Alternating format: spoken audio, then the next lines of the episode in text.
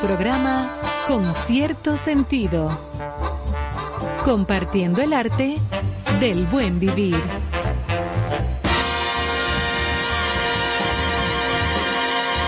Por estación 97.7. Bueno, señores, bienvenidos a este espacio que es suyo, con cierto sentido. Aquí estamos, buenas noches. Ivonne Veras, de este lado Néstor Caro, para llevarles información, llevarles buena música. Claro que y sobre sí. todo que su estado de ánimo al final de, de la noche termine o culmine de la mejor manera. Ay, sí, porque es que estos días llenos de polvo de Sahara, calurosos, sin energía eléctrica, con tapones. Esto es, mira, esto es para hombres. Y, ni si, y no para cualquier hombre. No ta- aunque es un, un comentario un poco machista que acabo de hacer. Ajá, yo creo que Sí, la, bastante maca- se- la macate ahí. La, sí, Tú eh, que eh, siempre eres tan, Retiro pro- lo dicho, sí. tan proclive a- Para al hombres y mujeres está, eh, no está esto. Ahora sí ya lo arreglé. Esa. Pero nada, hoy jueves, señores, jueves 19 de mayo ya. 19, esto va Más rápido. rápido el mes de mayo. Esto va muy rápido. 19 de mayo en Santo Domingo, República Dominicana, con una temperatura de 30 grados Celsius y con una sensación térmica de 39 mil. Porque, óyeme, no, de verdad, la sensación térmica por la humedad es más alta que la, que la, que la temperatura que realmente registran los termómetros. Siendo las 8 y un minuto. Y un minuto de la noche aquí en vivo y directo. Así es que prepárense para pasar una noche agradable con comentarios y con y haciendo un recordatorio a todos los amigos de los ah, oyentes y oyentas y todes y todas Qué vaya. de nuestro programa que si usted no se ha vacunado o no ha actualizado su ciclo de vacunación, hágalo. Vamos a insistir con esto todo Este es el un tiempo. programa solamente para vacunados. No, vamos a insistir con esto todo el tiempo. Sin ánimo de que de alarmar, ni mucho menos, pero indiscutiblemente la cantidad de personas que se han infectado por el COVID en los últimos días, sobre todo en esta semana, es bastante. Sí. O sea, No, está y- subiendo. y- y no de que de a ramillete y de miles, pero Va- está vamos, a su- subiendo. vamos a asumir esto como prevención.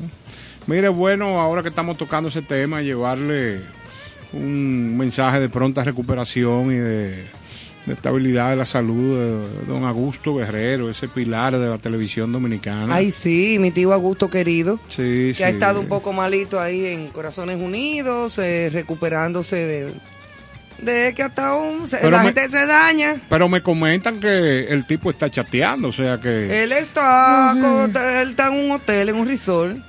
¿Tú sabes cómo es Augusto? voluntad, voluntad. No, no, no, no, no, ese señor tiene un espíritu que Dios lo bendiga.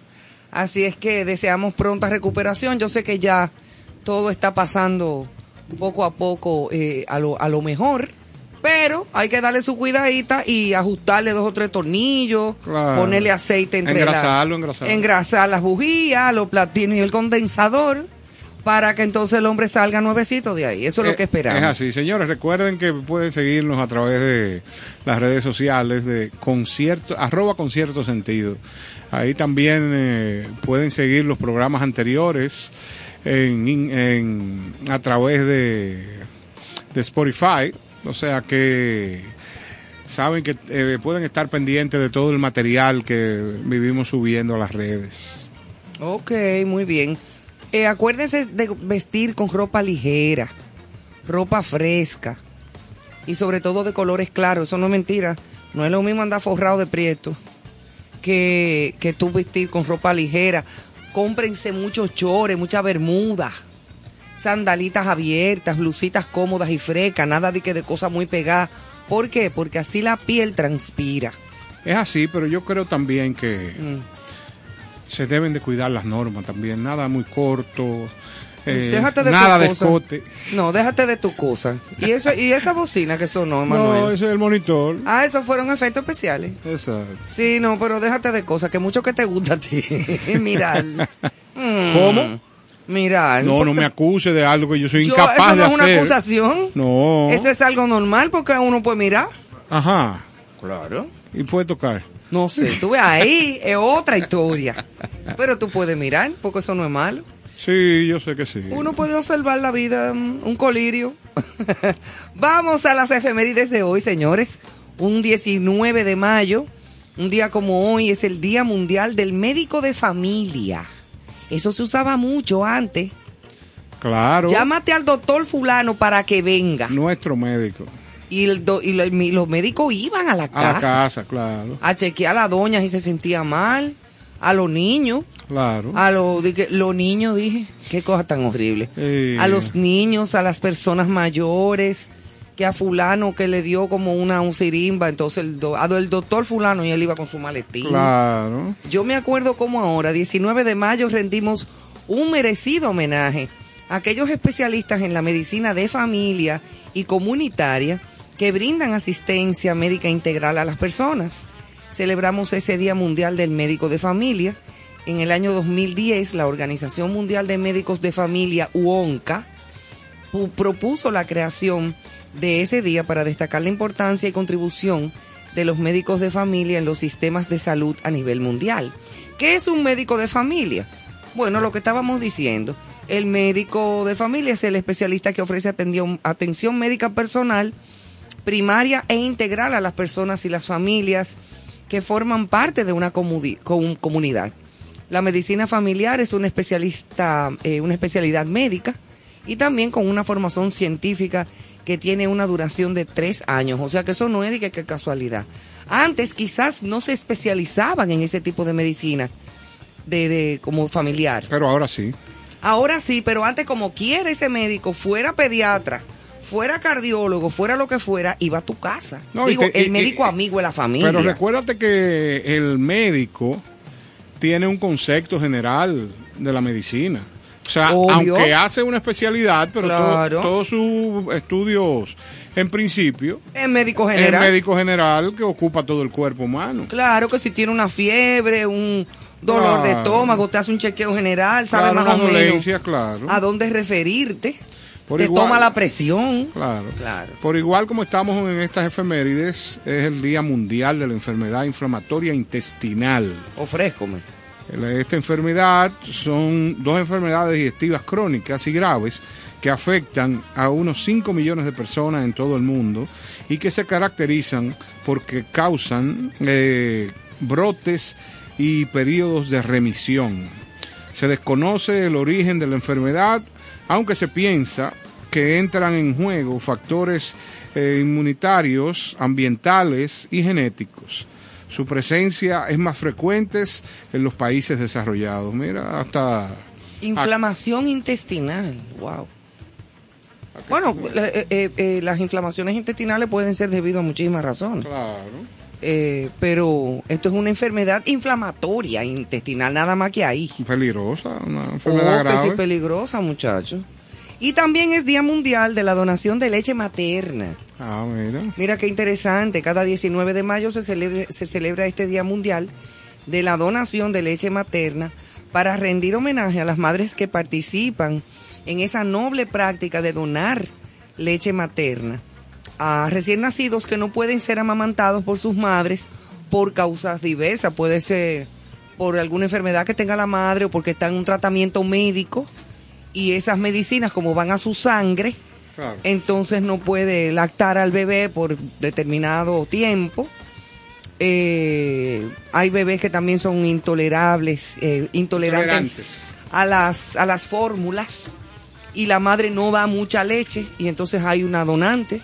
Asimismo tiene como finalidad promover y estimular la participación de las madres en esta práctica, así como divulgar los beneficios de donar leche humana para salvar vidas y fomentar el sano desarrollo de neonatos en base de lactancia. Mira, yo todavía oigo a dos o tres tunantes por ahí, mujeres, que dicen, yo voy a tener mi muchacho, Pero a lactarlo, para que se me caigan los senos. Ay, no, mi amor, yo le pego su biberón desde que naca, yo no me lo voy a pegar de ahí. A mí que me pongan una inyección para que me seque la leche. ¿Cómo va a ser? He oído yo mujeres diciendo eso. Que me dan ganas como de decir, pero usted sí es bruta. Y discúlpenme eh, a, la- a los radioescuchas.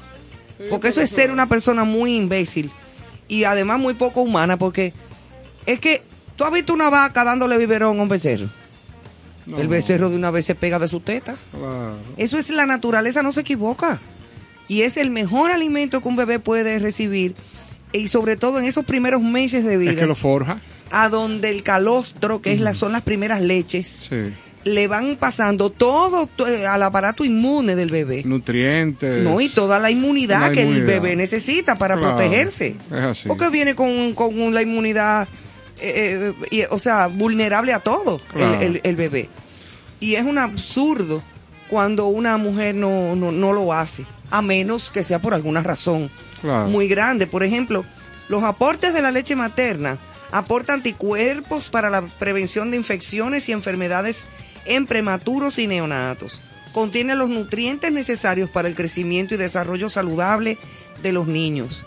Contribuye a disminuir la, la morbimortalidad neonatal y futuras complicaciones de los recién nacidos prematuros o con bajo peso. Estimula el desarrollo neurológico, fortalece el sistema inmunológico, lo que estaba diciéndote ahora. Claro. Y es una maravilla el, y un don de la vida, el poder, además de, de- de lo, de lo fisiológico, ese contacto emocional importantísimo para el bebé y la madre, ¿eh? de, ese, de ese, ese acercamiento que no tiene comparación con nada en la vida. Eso es hermoso, es bonito y además ayuda a la autoestima de ese ser humano en un futuro. Aunque no sepa de que lo que está pasando, los niños huelen a su madre, acuerdo. conocen el olor de su madre, conocen Ident- hasta la textura. Identificación. Exacto, el sonido de su voz desde que están en, el, en la barriga, en el útero, lo, lo, lo identifican. Eh, y aunque mucha gente diga que no lo crea, eso está comprobado. Así es que eh, vamos a felicitar a todas las personas que lo hacen y volvemos a repetir que es el Día Mundial de la Donación de Leche Materna para aquellas mujeres. Incluso había un matronas que, que, que lactaban a, Sí, sí, a los recién nacidos. a los recién nacidos, cuando las mujeres no lo podían lactar, tenían a una mujer ahí para, para lactarlos. Y desarrollaban un vínculo con esa otra mujer y no con la madre. Estamos, ¿Eh? Eso es así. Mucha gente, Es- ojo con eso. estamos de acuerdo. Bueno, Vamos a pues hacer un vamos break. Un break musical para que empecemos con buena música. Ay, sí.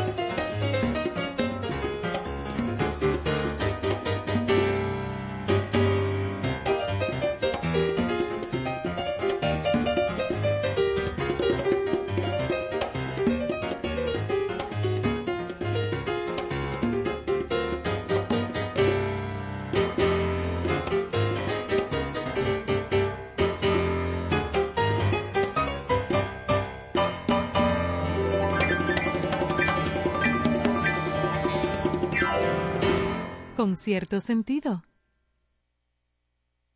Oye, Feliciana, no seas tan.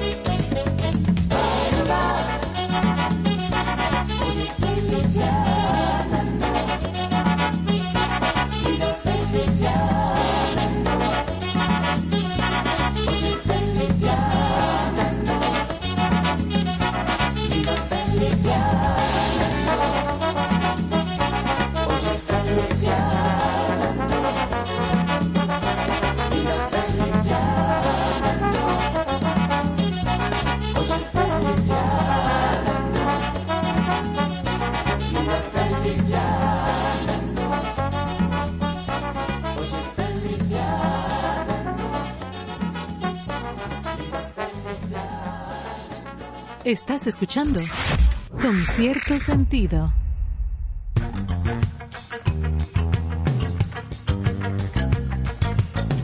Aquí estamos de nuevo. Conchole, qué dico más lindo. Eh, muchachos. Óyeme, yo me estaba disfrutando a Feliciana. Ese fue el, el, primer disco de 440, Soplando se llamaba. Eso es una joya. Una joya, y además el disco entero. Es buenísimo. Juan Luis Guerra no puede dejar en algún momento de hacer un espectáculo especial Con ese con esos temas. Esos temas de ese disco. Pero tú te imaginas ese disco eh, que recoge tan buenos temas y quizás con improvisaciones de él, Exacto. de jazz, eh, Sí, sí, sí, eh, con unos eh, arreglos. elementos, rearreglados. elementos de Manhattan Transfer, o sea, eh, es ponerle el sello a un espectáculo del Juan Luis. Guerra inicial, de Sí. eso, de esas influencias del jazz. Exactamente. Ahí estaba esa canción, estaba Loreta. Claro, Yo tuve Zambomba. amores con Loreta, Zambomba, el Claro, disco de de Manuel, Manuel. que le gusta tanto a. Manuel. Estaba Carnaval. La calle gris. La calle Gris, que es buenísimo, que ese Sí. bien Manhattan Transfer. Sí, sí. Y Carnaval, ese tema que interpreta Maridalia. Maridalia es espectacular. Qué malo, voy a, lo voy a pedir esta noche a petición mía. Claro. Para que lo pongamos eh, La vida como un baile de máscaras. como Mira. un baile de y máscaras. eso pega en donde sea como sea en la vida. Donde cada quien tiene un disfraz. No tiene antifaz Bueno, Presagiando, sí, esa- ajá. presagiando el final. o una cosa así. Exacto. Ya. Yo voy a buscar la letra para decirla correctamente. Sí, sí, no me, y no la me- voy a leer como un poema. No me la declame, no, no me la ¿Cómo declame que ahora. no? Bueno, señores, ustedes se acuerdan del caso de la madre, mujer, que decidió desnudarse en protesta en el metro de la ciudad. ¿Eh? Sí, los una, recuerdo, los una señora que le dio una cuerda en boca, una sirimba, un tepeterépete, y ella dijo que no le importaba nada y comenzó a encuerarse. Bueno, Explícame qué pues pasó. resulta que la mujer que se desnudó en el metro asegura que la mataron en vida tras viralizar las imágenes de cuando ella se desnudó. Ella sabía que la estaban grabando y ella decía, a mí no me importa que suban Déjame, eso. déjame cantarte algo. que dice, Muchas veces te dije que antes, antes de hacerlo, había que pensarlo muy bien. Pues Biorca Díaz, la mujer que hace una semana se desnudó en una estación del metro de Santo Domingo delante de su hijo. El niño estaba ahí y vio a la madre. Expresó que quedó muerta en vida tras la viralización de las imágenes del momento en que protagonizó el bochornoso incidente. A través de un video colgado en su cuenta de TikTok hace unos días, la fémina se cuestionó, ¿y dónde está el dolor humano? Me querían matar y ya lo han hecho. Yo estoy muerta en vida. Guay, guay, guay, guay. Ella lloró. Entonces, que a dónde está el dolor humano, etcétera, etcétera, y que por qué, qué daño es ese. Señores, doña, ¿usted sabía lo que usted estaba haciendo? Usted estaba en un sitio público a donde aquí, mire, hasta la haitiana que me vende aguacate a mí con una ponchera que pasa por mi casa, tiene un celular. Aquí todo el mundo graba y toma fotos y videos de lo que sea, cuando sea, a la hora que sea.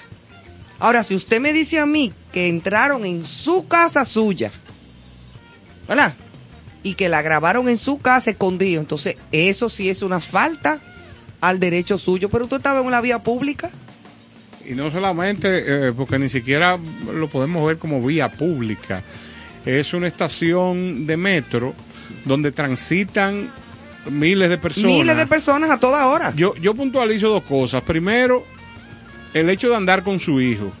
¿Qué va a sentir ese pobre infante al ver esta actitud de la mamá sin importar la razón? Porque si usted está sola y usted va a asumir todo ese fardo, no hay ningún problema. Usted lo hace y ese es su problema.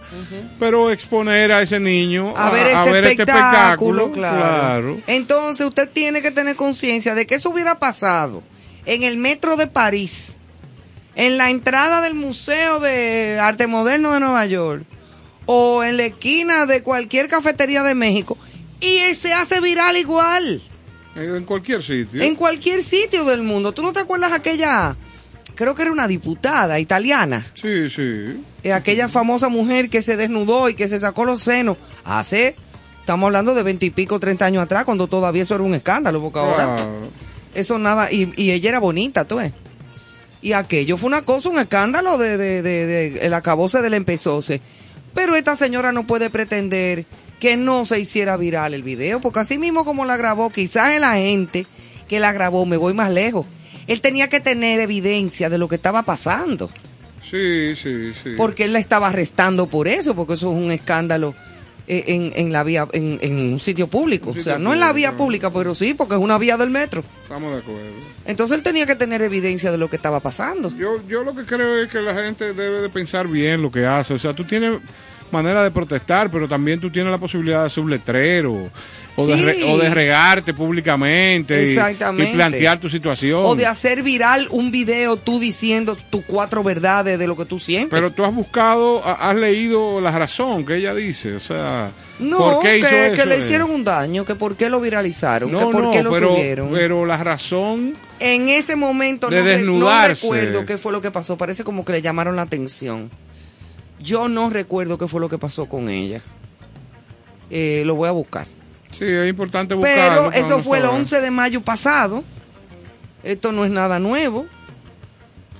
Y yo me imagino que como eh, yo no lo hubiera hecho, por ejemplo, yo particularmente, yo no me pongo a subir cosas de una pobre mujer que quizá perdió los estribos en un momento dado, porque nadie que hace algo así lo hace como en su sano juicio.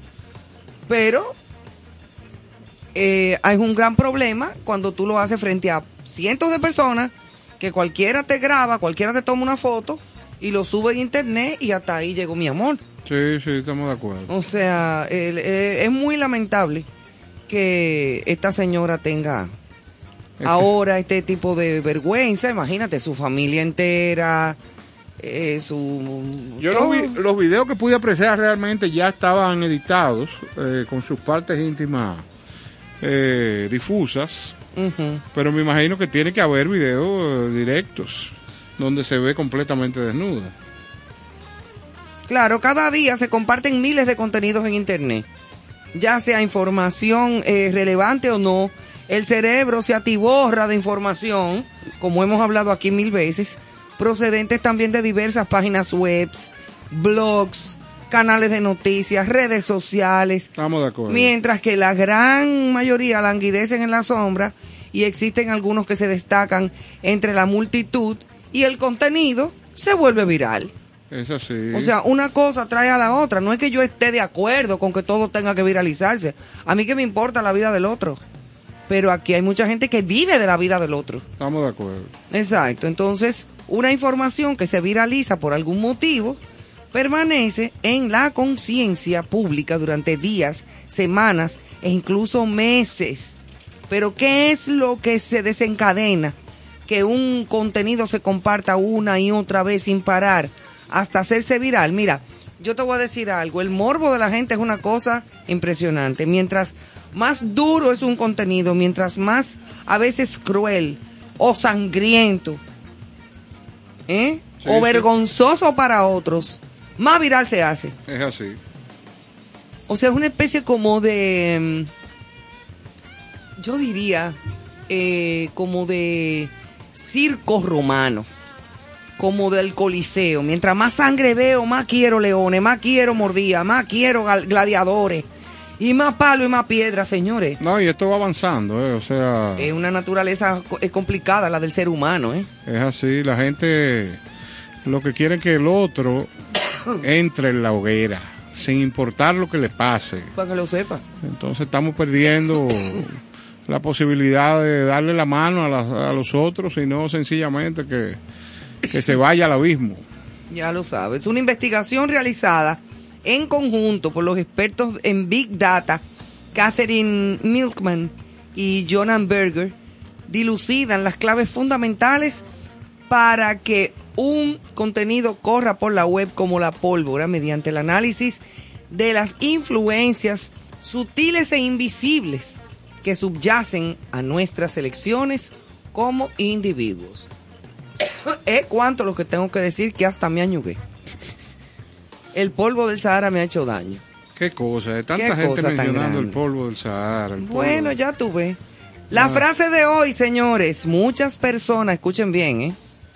Como dice el profesor, muchas personas, después de haber encontrado el bien, siguen busca y busca y busca y entonces encuentran el mal.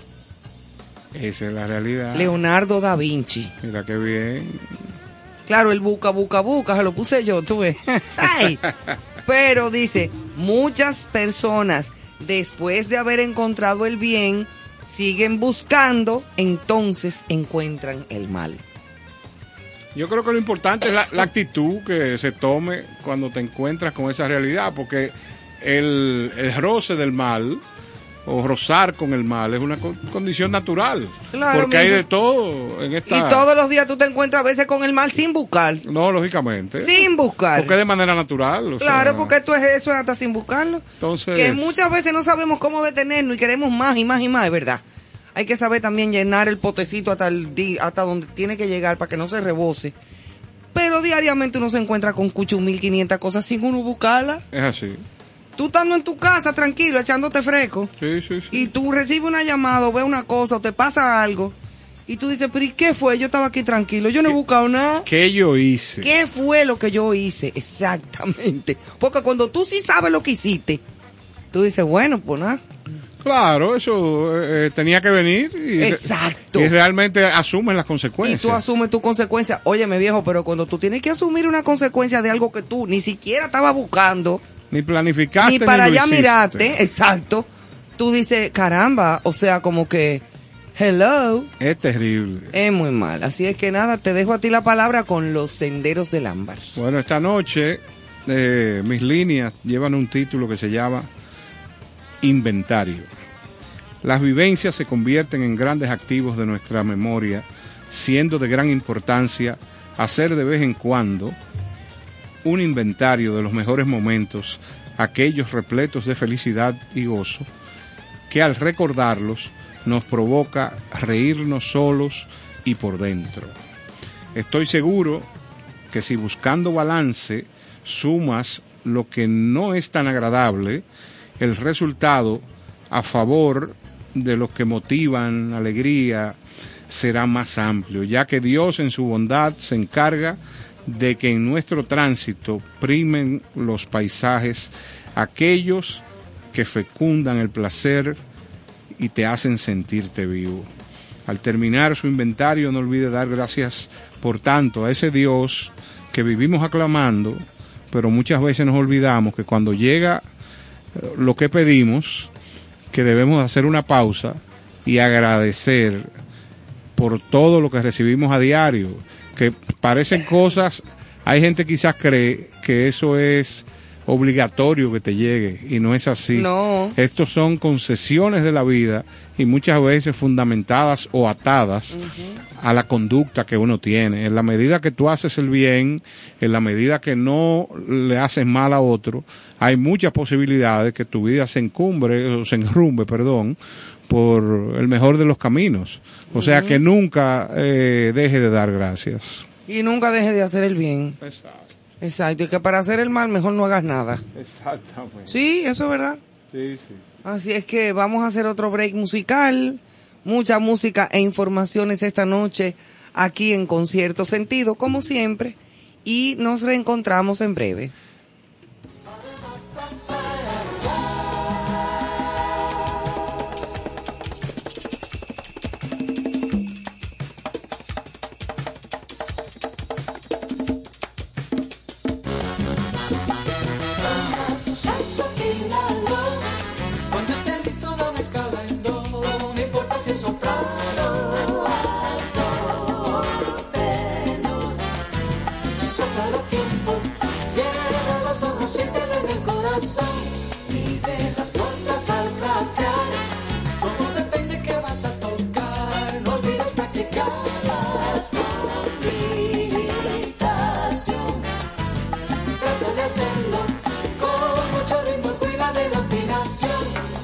Tú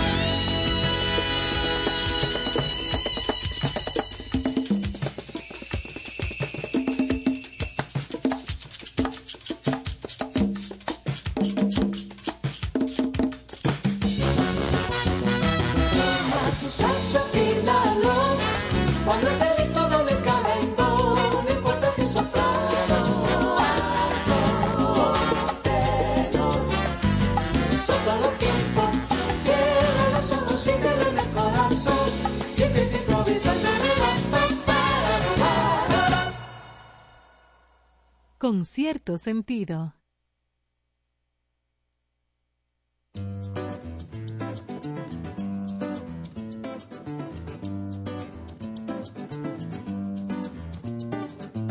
Compadre Pedro Juan baila el jaleo. Compadre Pedro Juan, que está sabroso. Aquella niña de los ojos negros que tiene el cuerpo flexible, bailar en la empalizada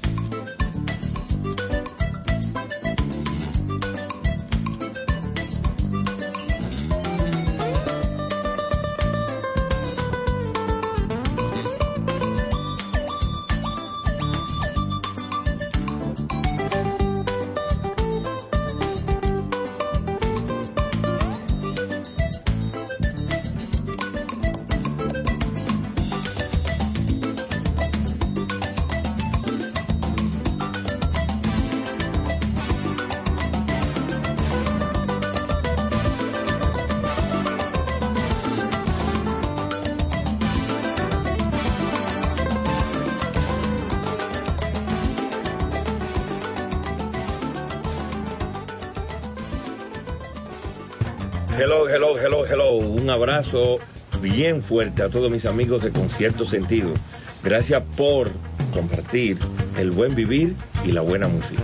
Chichi Peralta les quiere un saludo a todos sus seguidores y enhorabuena, eso va a ser un éxito.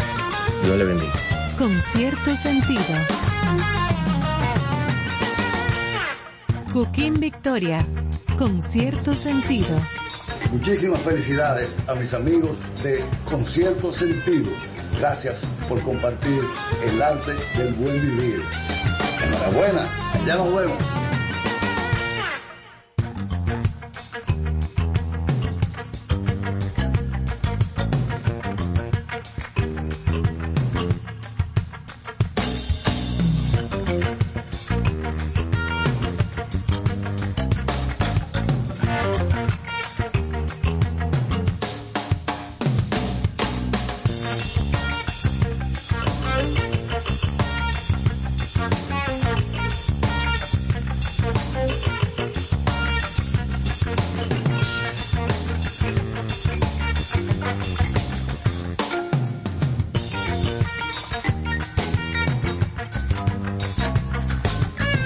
Bueno, señores, de nuevo aquí en Concierto Sentido y espero que le esté gustando el desarrollo musical de su espacio. Ay, sí, cuántos diquitos bonitos. Sí, sí, ahí. Y además nuestros, dominicanos. Compadre Pedro Juan, por Pachi Carrasco, ese gran amigo. Que en ido, paz descanse. ido a destiempo, eh, gran creador musical, pero mejor persona todavía. Yo sé que mucha gente lo, lo recuerda con mucho cariño y tenemos que dedicarnos sus amigos a, a hacer algún evento que los recordemos de manera anual. Yo propongo eso por aquí para ver si grandes amigos como Hochi Fersó, eh, muchos amigos tenía Ay, sí. eh, y, y- y su, su esposa, o sea, juntamos un grupo de amigos para ver si podemos hacer algo musical, lógicamente, pero que los recuerde. Bueno, y aquí tenemos una noticia muy curiosa, cambiando el tema drásticamente. Cuéntame. que una gaviota ha robado cientos de dólares en snack eh, de una ¿Qué? tienda de la cadena Tesco ubicada en la ciudad británica de Paddington. Paddington, informa Metro. El cliente del local captó recientemente al ave eh, llamada por los lugareños Steven Seagal, Seagull. Durante una de las incursiones, las imágenes muestran cómo la gaviota espera que se abran las puertas automáticas para actuar. Luego se escabulle eh, con el botín antes de que el personal pueda alcanzarla, pero esto es un ave Ah, ra- pero- rapaz. Pero óyeme, ella acecha que abran la tienda, entra a la tienda y se roba la fundita de la picadera. Terrible. Y, eh, exacto. ¿Y cómo? Imagínate tú, y las gaviotas tienen fuerza. Así mismo es. Se le puede poner la canción gaviota de... Sí. de- Juan Salvador Gaviota. No, y la canción gaviota de... de ay, Dios mío. De Silvio Rodríguez, gaviota, Ah, gaviota, vals del equilibrio. Eh, Eh, yo no me voy a poner a cantar porque me Vals, va- van a- va- vals del ladronicidio. del ladronicidio en este caso. Claro. Pero qué, qué pájaro más bandido, ¿eh? Bueno, señores, y como todos los jueves estamos tan cerca de los temas del cine, vamos a dar a comentar un resumen de todo lo que ha pasado en el Festival de Cannes. Tom Cruise recibe por sorpresa la palma de oro honorífica del Festival de Cannes.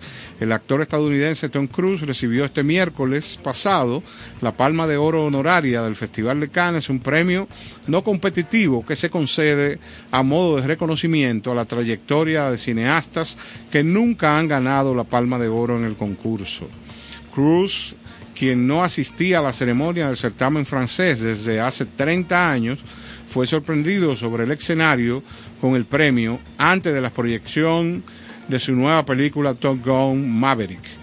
Esta película está próxima a estrenar el 25 de mayo en las salas de cine de nuestro país, pero sí, Tom Cruise se merece eso y más. Ahora, ¿tú crees que él no lo sabía? Dije que eso fue una sorpresa o no lo tenían todo ahí como pautado. Bueno, tú sabes que los latinos y los caribeños somos muy emotivos. sí. Pero eh, eso, Allá eso hay que analizarlo. Sí, Habría que va y le da- a producción. Le, le da un tereperet un tepeterepe, ¿no verdad? Y después culpa de Cans. Exacto. Exacto. O sea que no dudes tú Quizá que no fuera diga- parte de un montaje, pero qué bueno. Bueno, pero de, la- de cualquier forma muy merecido, muy merecido. Porque para qué yo tengo que estar de chismosa inventándome nada. ¿Eh? Pues claro que sí. Sí, Señores, ajá. Te veo en chisme. No, no, no, no. Pero aunque ya él está un poquito explotado, pero bien. Dios mío. me lo lambí. Ay, me lo comí con yuca. Señores, y a República Dominicana regresa al Marché du Film eh, del Festival de Cannes, eh, también 2022. ¿Qué eso es? ¿Marché un marchante? Marché, no, el mercado. Del, Ah, el, mer- el mercado de las películas. Ah, Marché du Film. Muy bien. Ah, ¿viste?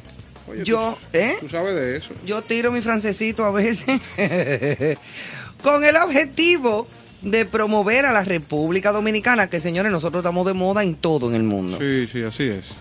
como el destino fílmico ideal de la región, la Dirección General de Cine, de GCine, está presente en el Marché du Film del Festival de Cannes. El Marché du Film es el mayor encuentro internacional de profesionales de la industria del cine, donde se dan cita más de 12.500 participantes provenientes de 121 países. Eso va a ser del 17, o sea, desde... Antes de ayer. Antes de ayer hasta el 25 de mayo eh, van a estar allá en esa en ese mercado de, de, de películas, el Marché du Film. Eh, en este importante mercado, la República Dominicana cuenta con un pabellón propio donde se promueve el país como destino fílmico. Se dan a conocer las oportunidades de coproducción y las películas dominicanas disponibles para la distribución internacional. Eso es importantísimo, señores, ¿eh? porque esa es una, una de las mejores plataformas que pueden haber precisamente para promover tanto nuestro país y, y con el público específicamente que hacen películas. No, que, que hacen y comercializan. Y comercializan y desarrollan y proyectan y enseñan y bueno, en fin. Ahí está todo el mundo. Así también cineastas también dominicanos presentan sus proyectos en desarrollo ante agentes de ventas, distribuidores y productores, exactamente. Así es. O sea que ahí está eh, Villega y tú el que llega, como decimos, ¿verdad? En buen dominicano, de esa área y es importantísimo ese marché. Mira, da, da mucho gusto. Y ahora el, la organización de que maneja el cine dominicano eh, está dirigido por una muchacha muy joven que tuve el placer de Y muy preparada. ¿eh? conversar con ella, muy, Excelente. muy preparada. Sí. Eh, también hay que hablar de los pininos que hizo Ibe Marichal, también. de- Muy desde- buen trabajo. Desde esa posición. Y, y han logrado estas dos dominicanas eh, importantes dentro de ese mercado del cine Sí, abrir esa puerta. posicionar eh, el cine y colocarlo dentro dentro de la, la mira de- internacional ubicando estos estos grandes eventos y que estemos ahí es un gran logro de verdad a mí me, me alegra mucho Claro que sí. Mira, dentro del marco de este mercado de películas se exhibirán dos películas dominicanas eh, a los acreditados al mercado con el objetivo de presentar sus producciones a agentes de ventas, distribuidores, programadores de festivales y o prensa internacional. Está Perejil ah mira de José María Cabral, Carajita de Silvia Schneider y Ulises Porra Guardiola. Están estas dos. qué bien Tú sabes Perejil que, y eh, Carajita. Yo el- no, no las he visto ninguna de las dos, pero, verla hoy, pronto. hoy tuve la oportunidad en la mañana de ver un crítico de cine dominicano decir en un programa eh, de, creo que era Color Visión eh, y le preguntaron del 1 al 5 que qué le daba a esta de Perejil y el- la persona le dio un 1.5 o sea que parece que eh, él entendía porque era una, una apreciación personal Sí, eso es verdad, eso eh, como se aprecia. No, decía que, ¿Pero qué- qué explicó? que técnicamente eh, tenía virtudes, pero el manejo del tema y el, el manejo del guion, como Mm. He que oído no- eso que de, no- de parte de varias personas. Ajá, que no, no tuvo bien manejado. Pero vuelvo y repito, esto no es una apreciación personal, sino una apreciación de un crítico de cine eh, que argumentó esto dentro de un programa de televisión en el día de hoy en la Sí, mañana. Sí, sí, porque si tú- yo no lo he visto, yo no puedo opinar. Pero así mismo, como tú escuchaste a este crítico el día de hoy, yo he escuchado a personas que sí han tenido la oportunidad de, de ver la película eh, en presentaciones privadas, porque Claro. apenas ayer, apenas hoy es que se está estrenando. Claro. Entonces, eh, me han dicho más o menos como lo mismo, como que hay cosas que no le cuadran en cuanto al manejo del tema haitiano.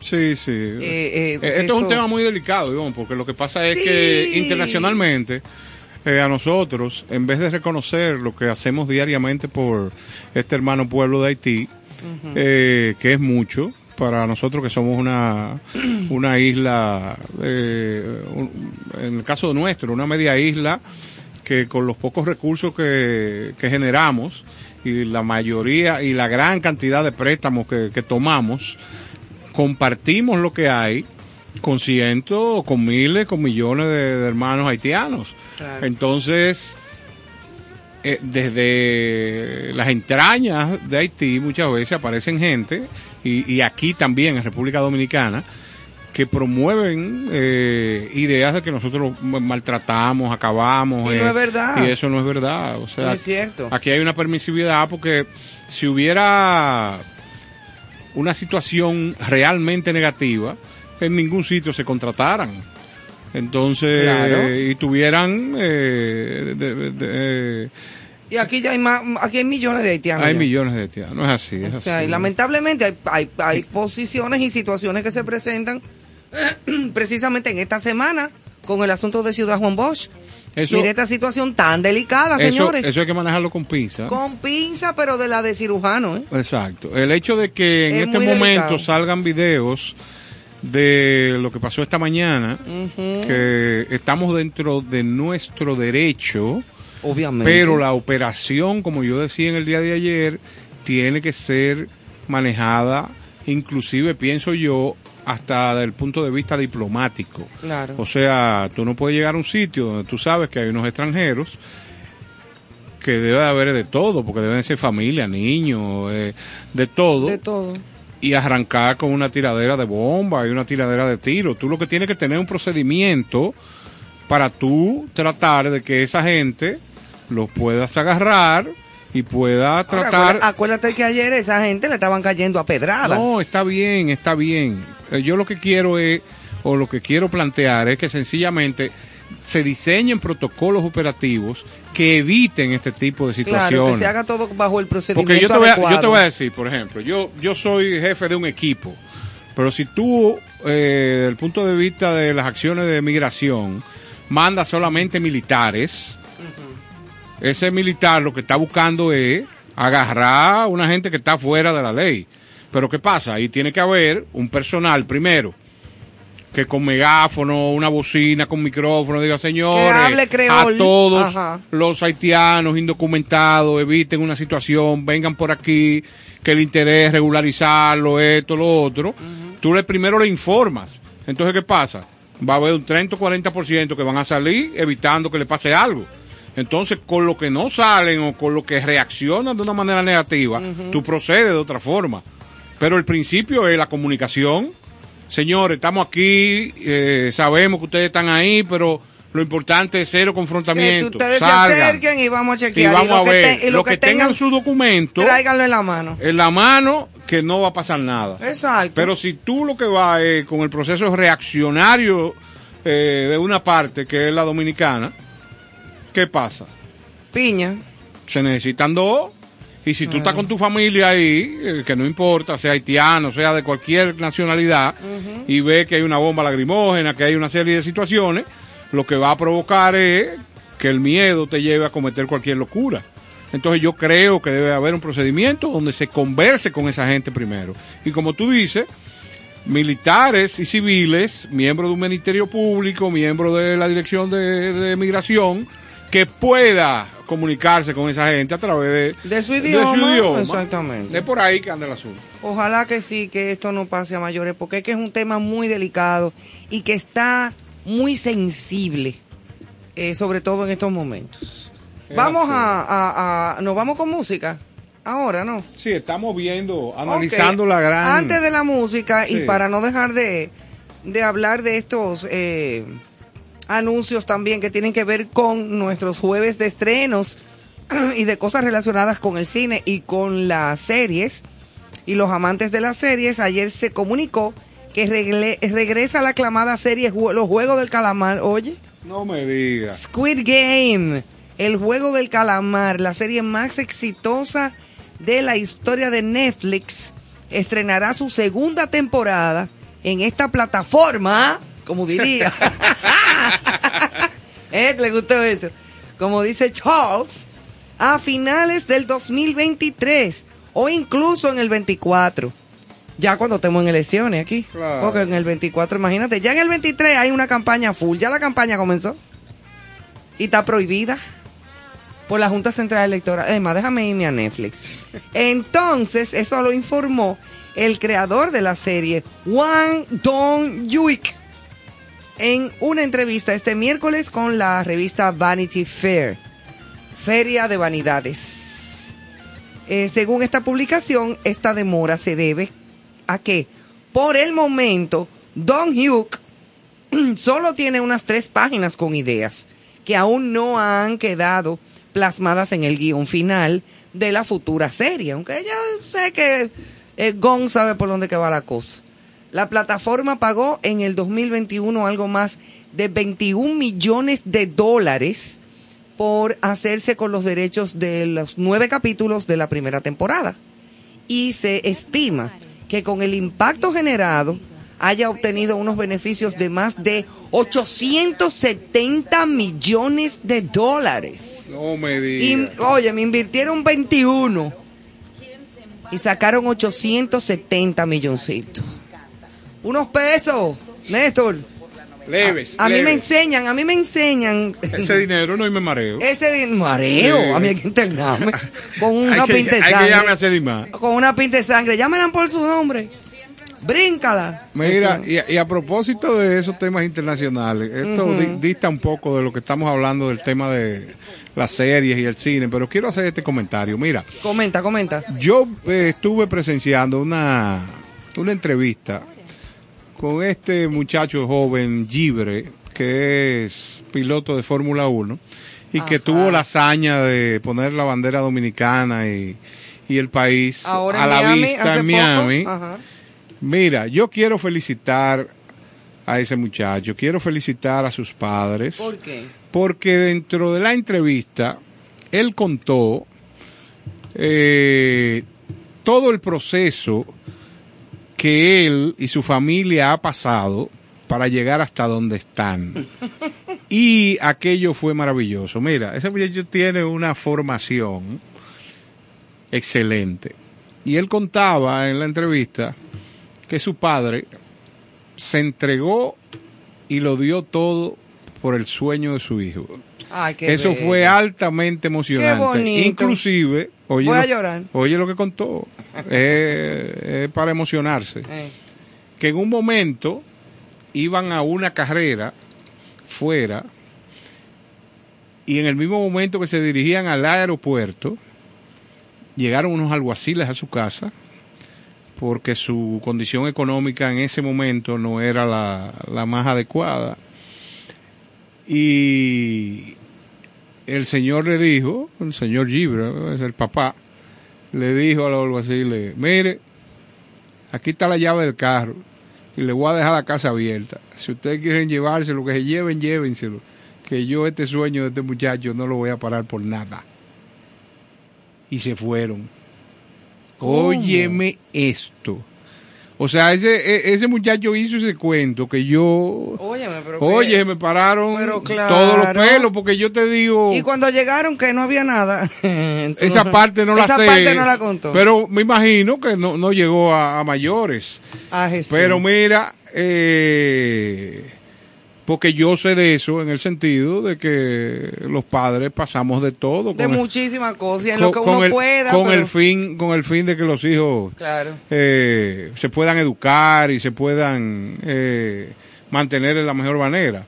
O sea que yo felicito a esa familia de verdad porque... Wow, pero qué chulo, qué bonita historia. Claro, claro, que muchas veces los triunfos están llenos de sacrificios y la mayoría de la gente no los ve.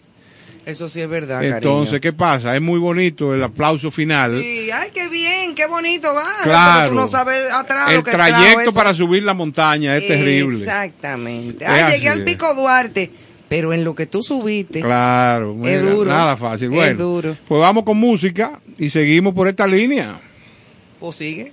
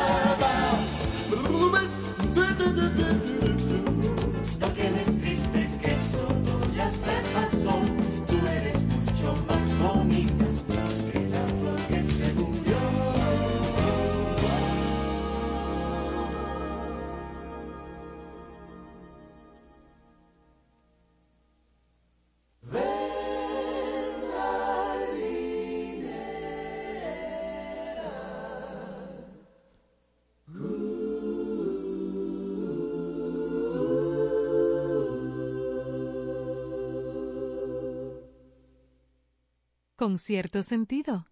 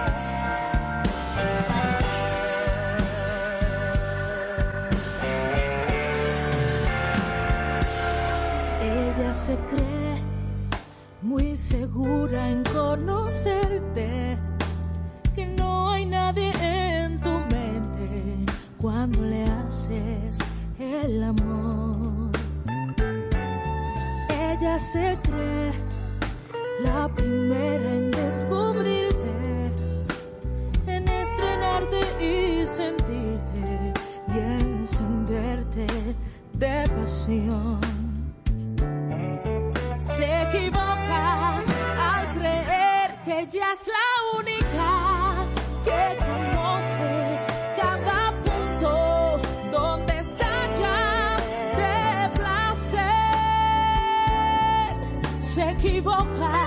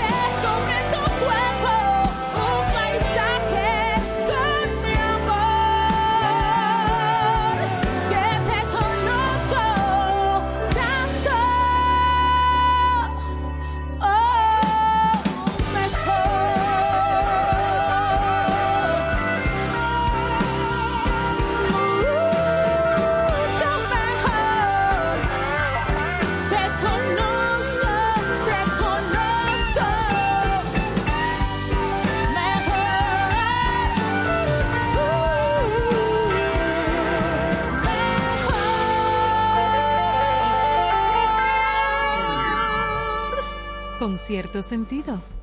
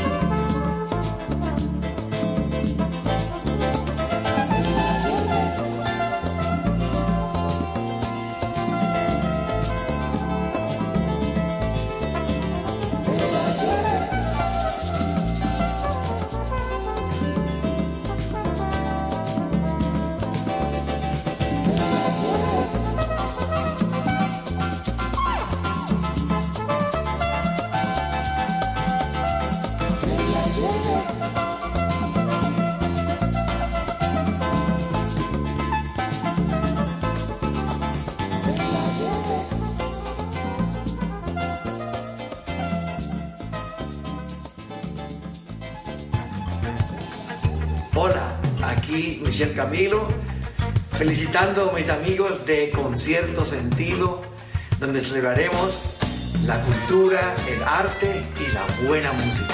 Con cierto sentido. Herminio Alberti, con cierto sentido. Hola, Néstor Caro se ha propuesto dar cierto sentido al arte de vivir en el arte.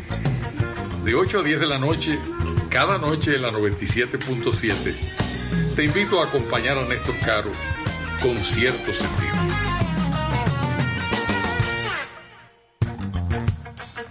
Bueno, señores, bienvenidos de nuevo aquí a Concierto Sentido. Esto no se para. No, señor, no hay quien pare el Sabro Show. Ah, Ay, no. Dios mío. Eso fue hace mucho. 1970, qué barbaridad. No, no, eso fue en los 80, Ah, 85 ok. por ahí. Yo trabajé en el Sabro Show Sí, yo sé. con Julie Carlos. Claro, lo recuerdo. Presentábamos. La ahí. época de las papeletas. Señores, La, guerra de las sí, papeletas. ahí, yo trabajaba ahí. Y parte de lo que he vivido. Yo voy a escribir un libro. Sería bueno, ¿eh? Sería muy divertido Claro. para mucha gente, no para mí. Señores, pues, importante noticia que la noche larga de los museos del 2022 será en junio, pero con el ingrediente de que será en todo el país. Ah, mira qué interesante, pero ven acá. Espérate, espérate. La, la noche larga de los museos. Eso está bien porque eso siempre se ha hecho aquí en la capital, pero ¿cómo en todo el país? ¿Y en dónde hay museos? Vamos a ver. El Ministerio de Cultura y la Dirección General de Museos anunciaron la celebración de la Noche Larga de los Museos de este año 2022, uno de los eventos más esperados por la población dominicana, que tendrá lugar el sábado 25 de junio y que incorporará a Gran Santo Domingo y otras provincias del país con entrada de libre costo. El anuncio lo hizo la ministra de Cultura Milagro Germán durante un encuentro conversatorio con la comunidad eh, museística nacional que con el tema El poder de los museos se realizó este miércoles 18 de mayo, el Día Internacional de los Museos, en el auditorio del Museo de Arte Moderno. La noche larga de los museos que tendrá como sede la zona colonial, la Plaza de la Cultura, Juan Pablo Duarte y Santo Domingo y otros lugares del país se desarrollará desde las 10 de la mañana hasta las 12 de la noche, de medianoche, con visitas guiadas a las exposiciones de los referidos espacios de la capital y centros culturales de Puerto Plata, Santiago, Higüey y Moca. Ya ahí está contestada tu pregunta en parte. En parte, bueno, sí, porque en Santiago sí hay eh, centros culturales. Sí, el, el- el monumento de Santiago tiene un museo. Claro, Sí, con, con muchas obras de Bela Zanetti. Sí, como parte de las atracciones se contará con distintas manifestaciones culturales de animación, presentaciones de danza y el teatro, además de estatuas vivientes con vestuarios alusivos a la época colonial, apostados en puntos estratégicos, entre otras actividades que serán anunciadas por la entidad cultural en los próximos días. Muy bien. Bueno, yo creo que sí, que es una... Sí, no es una actividad que no es nueva, porque se ha hecho la noche de los museos desde hace un tiempo. Ahora el agregarle y enriquecerlo con el recorrido eh, eh, mm, cultural en el interior del país, pues se hace un tanto más atractivo Es así. es para así. aquellas personas que no pueden viajar a la capital, pero hacer su recorrido cultural en su sitio donde viven. Mira, tuve un, tuve un flash ahora mismo, eh, como cuando uno tiene un déjà vu. Ajá, un flash Gordon. Bueno, sí, tiene que ser gordo, obligado. Cuéntame. Leyendo esta noticia, imaginaba que el destino de lo que te voy a leer no era real. Yo acabo de leer rápido un titular que dice, el Senado de Estados Unidos aprueba 40 mil millones de dólares en ayuda para... La realidad de la noticia es que para, es para Ucrania y yo por un- algún momento pensé que era para República Dominicana. Ay, tú eres bueno. Ese es su deseo, pero no se vas a poder, hermanito. Hasta ahí no llega No, pero los Estados Biden. Unidos eh, nos envía muchos Sí, sí, aportes. sí, pero no creo que sea así como tan de repente porque ahora mismo tuviéramos fiesta. Sí. Baila en la calle. Tú fuéramos el Mónaco del Caribe. ¿Te Claro, mi amor, ¿qué pasa? Señoras, a propósito de los museos, a mí se me ocurrió buscar aquí una información. Eh, tanto que hemos hablado de, de este maravilloso lugar del Museo del Louvre, que tiene tantas historias. Y hay 10 famosos secretos ocultos en el Museo del Louvre que mucha gente no conoce. ¿Cómo cuáles? Fantasmas, robos, colecciones nazi. ¿Cómo va a ser? Sí, han transitado por las paredes de uno de los museos más famosos del mundo. Yo voy a tratar de, de hacer como algo como reducido, ¿verdad? El Louvre ha sobrevivido a reinados, invasiones, robos, para convertirse en uno de los museos más populares del mundo. Así es. A lo largo de su historia, también se ha visto rodeado de controversias, rumores y misterios. Originalmente fue construido como una fortaleza en 1190. Los otros días, tú ves. Cercada. Pero fue modificado para servir como palacio real en el siglo XVI. En 1682, el rey Luis XIV movió la residencia de la monarquía a Versalles, a donde el famoso Palacio de Versalles, que yo estuve ahí, después de yo haberlo recorrido entero, yo dije, ¿a dónde, ¿a dónde están los baños? Ahí no habían baños. Y tú sabes que en esa época, el rey y su corte, porque no era solo que vivía el rey, eh, cuando coge el rey cogía, cogía la recua, era un ramillete de gente. Así es. Eh, ellos sí tenían que defecar o hacer sus necesidades, lo hacían en cualquier esquina dentro del palacio. Solamente las mujeres tenían que levantarse un poco el vestido, que era muy amplio. Y al rey, él iba caminando y ahí mismo iba haciendo todo lo que iba haciendo. No me digas. Y la gente lo pisaba y todo se arrastraba con los trajes y todo. Mira qué belleza. Ah, pero ¿quién, Sí, limpia- así era. ¿quién limpiaba eso? Sí, eh, lo- la servidumbre después. Ah, pero, Pero ya tú sabías lo que olía eso. Ah, sí. La ropa, la gente y el lugar. Sí, sí, se complicaba. O sea, estamos hablando de cosas muy fuertes, pero así mismo era y eso está descrito en la historia. Eso nada más ustedes tienen que irse a... Ahora que está de moda el googleame eso. Bueno, pues usted nada más lo tiene que googlear y encontrar muchas cosas. ¿Qué tú dices que yo soy? No, no, que tú eres terrible. Ah, sí, hay que googlear. Entonces, eh, dentro de los misterios y de las cosas raras eh, que hay dentro de la historia del Museo del Louvre, número uno, su pirámide desapareció por arte de magia. En 2016, el artista francés G.R. sorprendió al mundo al borrar el paisaje del paisaje la famosa pirámide del museo. ¿Cómo lo hizo? Se necesitaron fotografías de los edificios alrededor del museo para crear la excelente ilusión óptica. Es muy posible, pero muy difícil ver todas las obras que alberga, es verdad, ¿eh? Tú te pasas un día completo y tú vuelves al otro día y tú no pasas ni por el sitio donde pasaste y todavía te falta más y te falta más y te falta más. Esa es una de las cosas más interesantes. Le debemos la colección que hay hoy día en el Louvre a Napoleón. Oye bien, aunque abrió sus puertas como museo en 1793, el Louvre cerró poco, poco después por problemas de infraestructura. No fue hasta que Napoleón reabrió el recinto en 1801 que la colección comenzó a crecer con obras saqueadas a otros países por parte del emperador, porque a Napoleón le gustaban las artes. Entonces él iba y decía, ay, vamos a llevarnos esto de aquí, que este cuadro está muy bonito. Y entonces sí, era saqueando Y lo colocaba donde le daba la gana. a donde él quería, sí señor. Su misteriosa pirámide, que hay varias teorías eh, de conspiración sobre la icónica pirámide afuera del museo. En el libro del Código da Vinci, Ah, el escritor Dan Brown creó una versión ficticia, supuestamente, en la que la pirámide indicaba justo la ubicación de la tumba de María Magdalena. Personaje oprimido y vi- vituperado por toda una serie de, de caballeros que pertenecen a ciertas iglesias y que la quieren eliminar de la historia de Jesucristo, que yo creo que era su mujer. Pero esa es mi creencia mía, de mi persona. También se han mencionado varias teorías que involucran precisamente a los Illuminati, que fueron famosos también en esa época. ¿Tú crees en eso? Yo creo en la historia, la historia no pasó, la historia está, como dice Carlos. Eso es parte de la historia, los Illuminati todavía existen. Hay gente que son los, de parte de los Illuminati y el priorato de Sion. El priorato de Sion existe dentro de lo que es la iglesia. Hay una serie de situaciones, de cosas que son históricas de muchísimo tiempo atrás.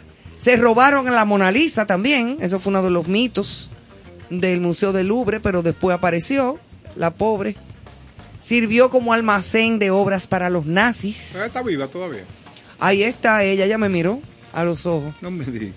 Yo me, Profundamente. La primera vez que yo fui al Louvre, que mi papá la miró de frente, le dijo, este ahí, eh ahí, malvada. Él mismo le decía a ella, porque estaba como emocionado. Y es verdad que tú te mueves, tú caminas donde quiera que Y sea, ella te sigue. y tú la estás mirando y ella Sí, te está mirando. sí. Tú crees que está moviendo los ojos. Es impresionante. Y la Venus de Milo también, que yo saqué una camarita escondida, pues no se puede entrar con cámara. Con cámara, ¿eh? Pero yo tenía una camarita escondida y le dije, tómame la foto, corre. Y yo me paré abajo de la Venus de Milo, táquete, sin flash. Pero me la tomaron. Reconozco públicamente que hice trampa, pero ¿qué me importa? Entonces, eso eran parte como de los eh, eh, tips y de los de parte de las historias, ¿verdad? Que tiene el famoso Museo del Louvre dentro de sus misterios.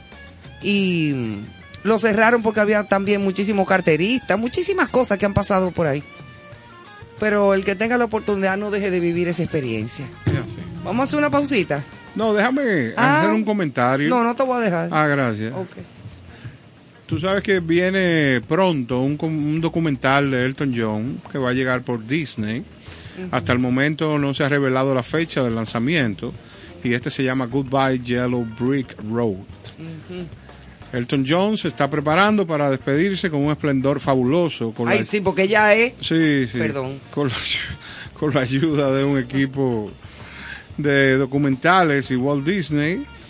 eh, Disney Original Documentary y Disney Plus dijeron el miércoles que la película titulada Goodbye Yellow Brick Road The Final Elton John Performance and The Years That Made His Legend servirá para servirá como largometraje definitivo y oficial sobre la vida y la carrera de John.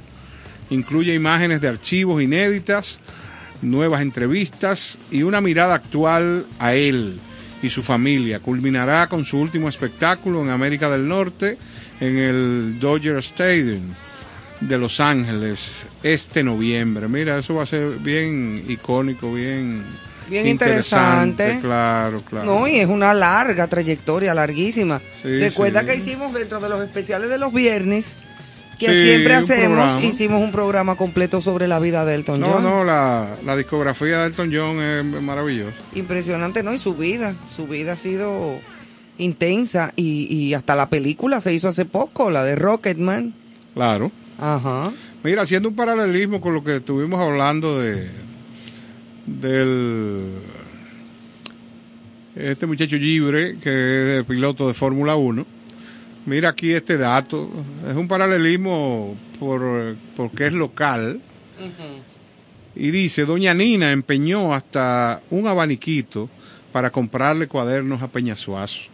O sea, mira cómo los padres hacen co- Hacemos lo que cualquier sea. cosa por los sueños de los hijos. Claro, y de los nietos. Claro, saludos a ese insigne merenguero dominicano, José Virgilio Peña Suárez, un tipo, Yo sigo subido en el palo. eh, un tipo de un corazón excelente, de verdad que sí, y un talento también sí, importante. sí, sí, sí, sí. Es así. Vamos ahora a aprovechar para seguir con buena música y oye este tema que tiene, tiene una particular, estuvimos hablando de él y a mí me encanta y canta Maridalia Hernández, se llama Carnaval, el primer disco que hizo Juan Luis Guerra, Soplando. Me encanta. un baile de máscara donde cada quien lleva pretendiendo engañar, sabiendo bien que la hora les llega.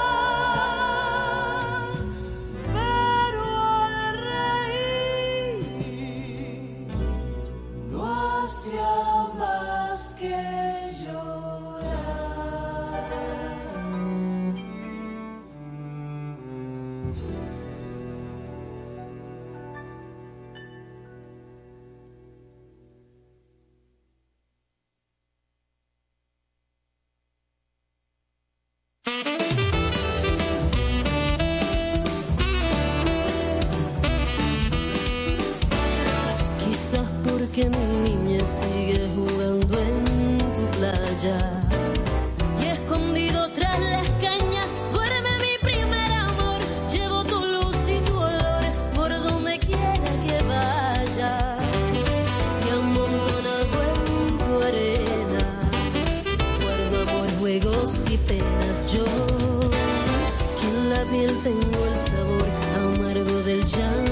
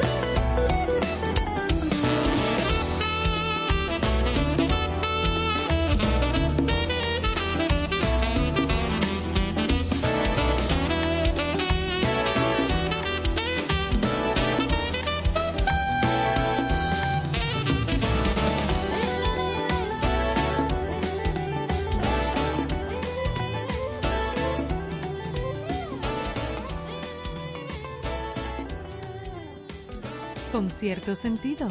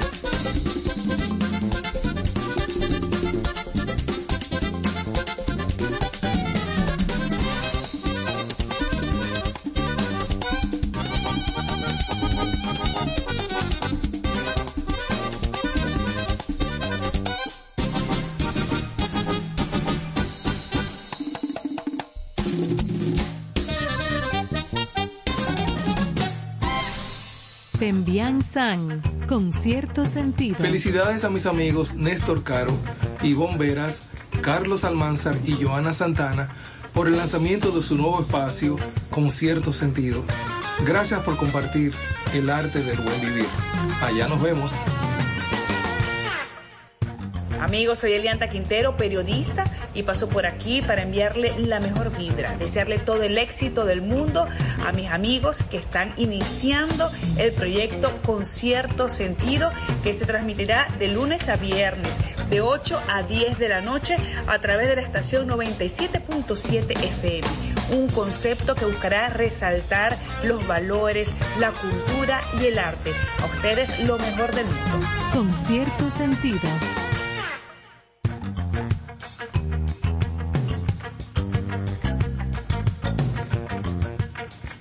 Bueno, señores, y aquí de nuevo con cierto sentido, espero que la música le esté gustando. Buenísima, buenísima y buenísima. Y estamos aquí con diferentes titulares que son informaciones que ustedes deben saber. Ya saben que Rihanna y su marido Rocky son padres. Ya nació la, un bebé varón. Nació varón. Varón, señores, nació varón. Ajá. Y otro de los titulares es el estreno del documental España, la primera globalización. Desmontando mentiras. Oye, qué tema. qué- para que tú veas. Desmontando Ando mentiras. Para que tú Eso veas. parece político. y por, i- y por igual, pero saliendo un poco de, de las mentiras de una globalización, eh, Amigo testifica sobre los celos y abusos eh, de sustancias de Johnny Depp. Esto Ay, pero qué relación tan tóxica, tóxica. en- tan horrible tu- tuvieron esa gente, pues ya no la tienen. Claro. Ya eso es una cuestión de ver quién es que por fin va a, a dar más lástima. Es así. Pero qué pena, qué, qué horrible relación. Claro. Y otro tema es que se está montando una encuesta para saber si está de acuerdo la gente en la designación de árbitras, o sea, mujeres árbitros para el Mundial Masculino de Qatar del 2022. Oye, esto qué, qué Wow. particular. Es algo nuevo. Qué interesante. Mira, yo tengo aquí algo que encontré. Eh, a mí me encantan todas esas escritos y todas esas eh, cosas que se publican de investigaciones científicas, de restos eh, del antiguo Egipto y de todo ese tipo de cosas. Y hubo un faraón egipcio llamado Pepi II. Así mismo, Pepi, no Popi, no. Pepi, porque los Popi están de moda también. Ajá. Sí. Pepi II que cubría, oye bien, a él le molestaba la moca. Entonces él cubría a sus esclavos. Muchacho, al favor, párate ahí. Con miel. Y los embarraba de miel de arriba abajo, que es una buena mascarilla, dicho sea de paso, para usarlo como trampa para las moscas. Ah, pero bien. O sea, como que espérate, espérate, para que no me molesten que se le peguen a los muchachos. Y ya tú sabes, los tigres se forraban de mosca. ay, Dios. Ay, ay. Señora, que hoy cosas, uno cree como que es ahora, que hay gente así como medio rara, pero es que ha habido gente rara la vida entera. Señores, y Víctor Manuel, el artista salsero de Puerto Rico, presenta un disco clásico y moderno, o sea, ambas cosas. Esas salsas clásicas contenidas en el disco y también aspectos modernos donde me imagino, porque no he tenido la oportunidad de oírlo, está presente estos nuevos ritmos como el reggaetón y, y todo lo que estamos oyendo. Víctor Manuel con reggaetón. Bueno, yo, yo oí un poquito de un tema, es como una mezcla de salsa. Como medio con- urbano. Medio urbana, Es exactamente. que la, la la- la música urbana es lo que está moviendo. lo que está cambiando, exactamente. De- señores, y Netflix despide 150 trabajadores después de perder 200 mil suscriptores. Eh, eso es digno de análisis, ¿eh? porque después de estar la- las plataformas, claro, Claro, ha ido despidiendo gente. porque como negocio, negocio tan novedoso, Las suscripciones han bajado un poco. lo que pasa es que hay competencia ahora. Han, han surgido diversas plataformas. Hay otras plataformas. Entonces la gente se va moviendo, prefiere estar en otras. Aunque yo valoro muy bien el, el trabajo de Netflix. Yo no me ¿eh? pongo loca con todo, porque es que, mira, ni aunque yo tuviera todas las plataformas gratis, Claro. ¿Cómo uno puede, como dice Carlos, cómo, con qué tiempo y de qué manera tú puedes consumirlo todo? Es imposible, te Es pone imposible. loco. O sea, más loco. Más. Bueno, y en el ámbito deportivo, en los Celtics eh, le dan luz verde a, a Hartford, el jugador dominicano, o de, origen dominicano. eh, o sea, que ya se- creía que tenía COVID o, Pero ya o no. que estaba afectado. Parece que no. No, una gripecita. Y le dan luz verde para jugar. O sea, que esto es una buena Sí, noticia. pero era lo mejor. Este tipo de jugadores valiosísimos y también dentro de lo que es cualquier tipo de deporte profesional, es bueno que se tomen las medidas eh, de precaución antes de sí o no tenga lo que sea, hasta que no se comprueba, Claro, claro. como debe de ser. Es así, mira, esta noticia es interesante. Eh, Taylor Swift recibe un doctorado honoris causa de la Universidad de Nueva York, de Oh. New York University. Eso sería bueno ampliarlo con el fin de ver, Ampliando ampliando del frente local. del frente local. Hay que gozar. Taylor Swift habla en la ceremonia de graduación de la Universidad de Nueva York en el Yankee Stadium el miércoles 18 de mayo del 2022. Taylor Swift no solo tiene múltiples Grammy, ahora también tiene un título de doctora. La superestrella de la música recibió un doctorado honorífico en Bellas Artes de la Universidad de Nueva York el Qué miércoles, lanzando eh, besos mientras la multitud rugía cuando caminaba al escenario de un repleto Yankee Stadium. Wow, qué emoción eso. Con ¿eh? su característico labial rojo y su flamante túnica honorífica, Swift bromeó con los miles de graduandos eh, congregados allí. Estoy 90% segura que la razón principal por la que estoy aquí es porque tengo una canción llamada 22, 22. Muy bien, muy bien. Está muy chulo y además me imagino lo emocionante que fue en un Yankee Stadium, Oh. que no es cualquier cosa. Claro, claro. Divino. Seguimos aquí en Concierto Sentido y vamos a seguir con algo de música.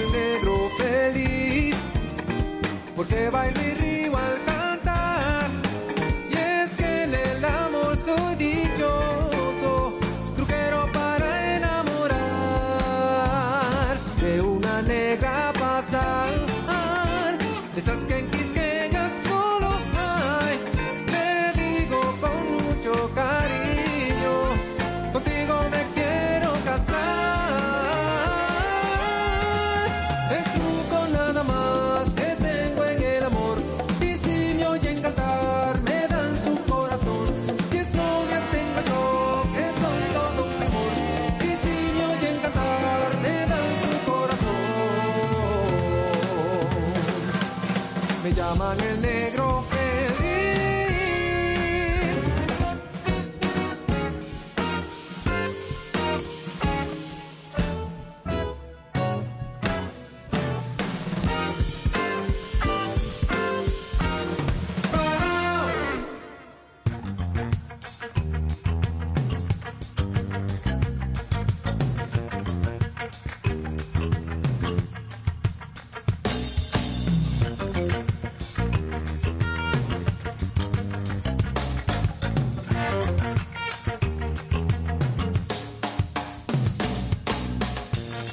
Bueno, señores, ahí oían ustedes otro tema fundamental la música dominicana. Y esto era por Retro Jazz, nuestro amigo Puen Bianzán, siempre inquieto. Sí, por muchacho, muchacho, él no habla mucho, pero, pero es inquieto. buenos arreglos y es una gente con Bueno, una- por aquí estuvo con Claro, nosotros una claro, entrevista buenísima. Una cultura musical muy amplia, de verdad que sí. Sí, y, vamos a cerrar entonces nuestro programa de hoy con una artista dominicana también, porque nos hemos ido por, por esa línea. Una santiaguera que yo quiero muchísimo, con una voz y con una manera muy particular de interpretar las canciones, los blues. Sentimiento. Exacto, el sentimiento y la tremendísima voz que a mi, a mi entender tiene esta tremenda cantante y sobre todo los músicos que siempre la acompañan, como un Juan Francisco Ordóñez, un Guy Frometa, eh, un Rafa Payán en la guitarra y una serie de arreglos musicales increíbles, pues la hacen una de las mejores intérpretes dominicanas de siempre, a mi gusto. Y entonces vamos a cerrar nuestro programa de hoy deseándoles a todos una feliz noche, que la pasen súper bien, que mañana no se pierdan nuestro especial musical con Rosario Flores, eh, con entrevistas, con de todo, como siempre lo hacemos cada viernes con un invitado mundialmente conocido como de costumbre. Así es que cerramos el programa de esta noche con Patricia Pereira, esa santiaguera de pura cepa, con una de las mejores voces de la bolita del mundo. Bueno, señores, y descansen y mañana no se pierdan ese especial en concierto sentido.